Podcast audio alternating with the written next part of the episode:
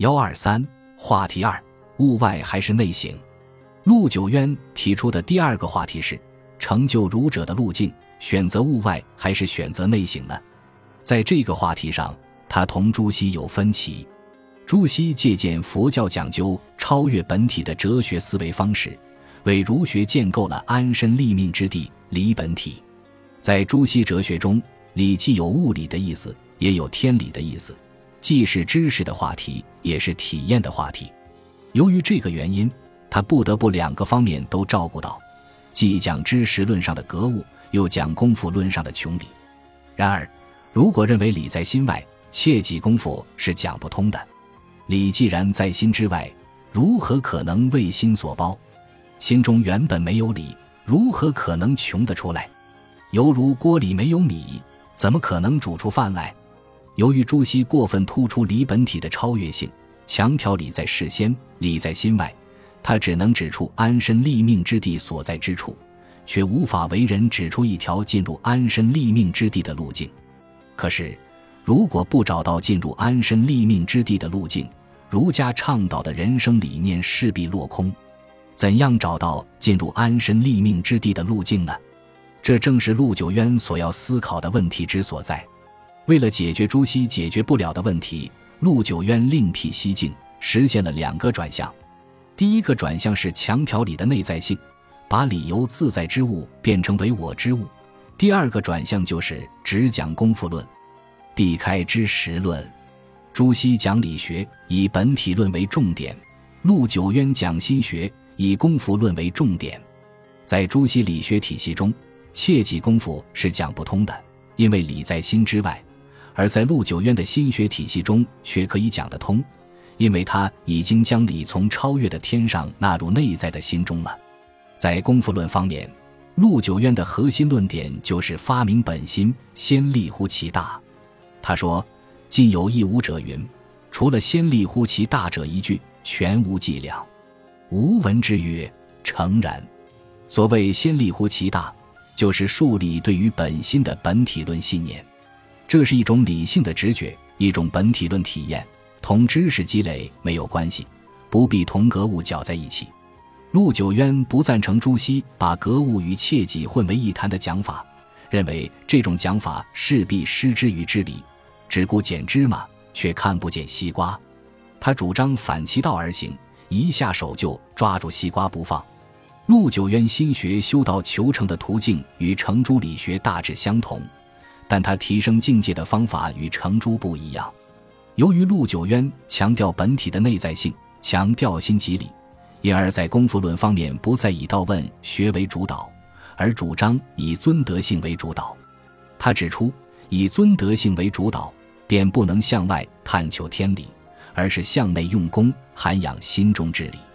朱熹讲功夫论，既有先验论倾向，也有经验论倾向；陆九渊讲功夫论，则把经验论倾向排除了。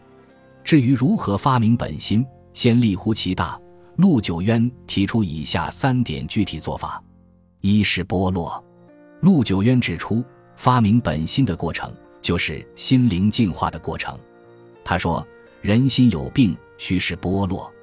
剥落的一番，即一番清明；后随起来又剥落，又清明，须是剥落的境界方式。人心之中包含着本心，可是并不等于本心。人心比本心复杂的多，并且有可能造成对于本心的遮蔽，对于道的疏离。道遍满天下，无些小空缺。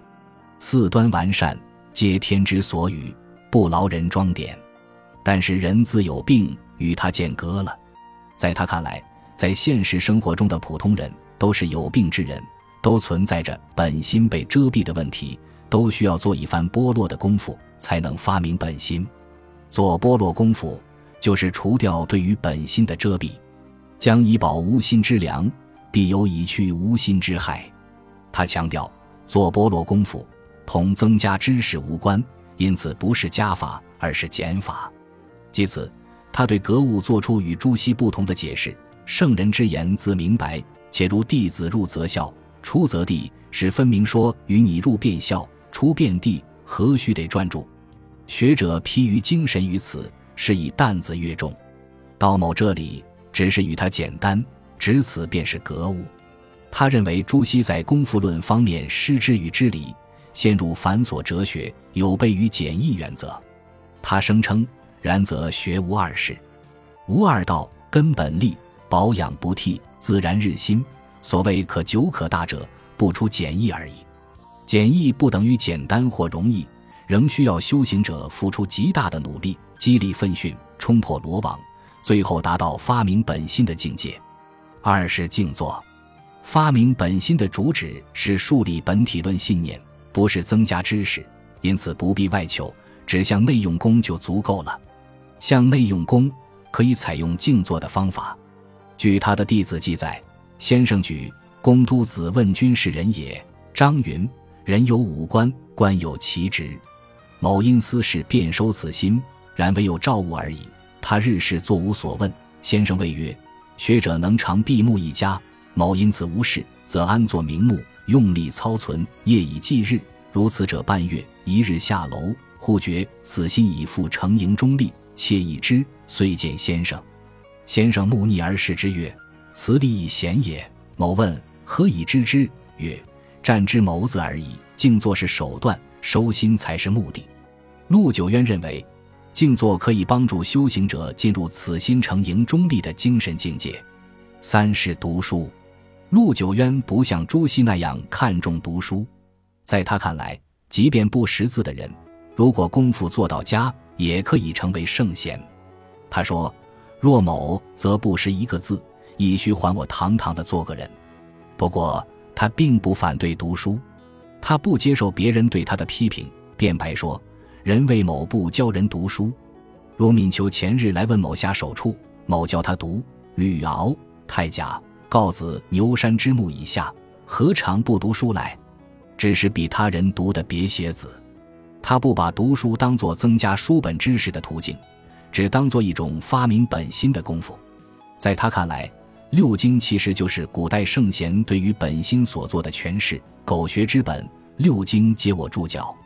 读书的目的不在于记住书本上的文句，而在于发明本心。以自己内在的本心与古代圣贤的本心相互印证，从而建构属于自己的精神世界。他把这种读书方法叫做“六经助我，我助六经”。从解释学来看，陆九渊所倡导的读书功夫，就是实现同古代圣贤的世界交融。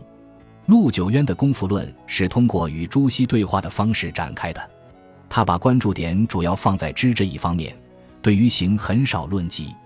这种以重以轻的偏向，在他的后继者王阳明那里得到了一些纠正。陆九渊开创的陆王心学同程朱理学固然存在着分歧，可是并不构成根本对立的两个学派，只不过是正统理学营垒中的两个分支而已。认同天理是两派的共识，至于天理究竟在天上还是在心中，二者看法不一样，仅仅是小异而已。程朱理学强调天理的超越性，侧重于阐发儒学世界观，也论及人性论、知行观和功夫论；陆王心学强调天理的内在性，侧重于阐发儒学人生观，力求把人性论、知行观和功夫论统一起来。至于如何找到人生的安身立命之地，则是两派共同的宗旨。相比较而言，程朱理学以论证儒学的超越的理想诉求为重点。陆王心学以论证儒家的自我完善为重点。陆王心学对于朱子理学来说固然有对着讲的倾向，但对于二程理学来说显然是接着讲的。他们讲了程朱理学讲的不够透彻的地方，以功夫论为主要话题。陆王心学是二程理学在功夫论向度上的逻辑展开。正统理学的发展历程同中国佛教的发展历程有相似之处。中国佛教首先从般若学讲起，然后转到解脱学；正统理学首先从本体论讲起，然后转到功夫论。程朱理学和陆王心学共同构成正统理学阵营，大同是主要的，小异是次要的。恰恰由于存在着小异，二者才可以互补。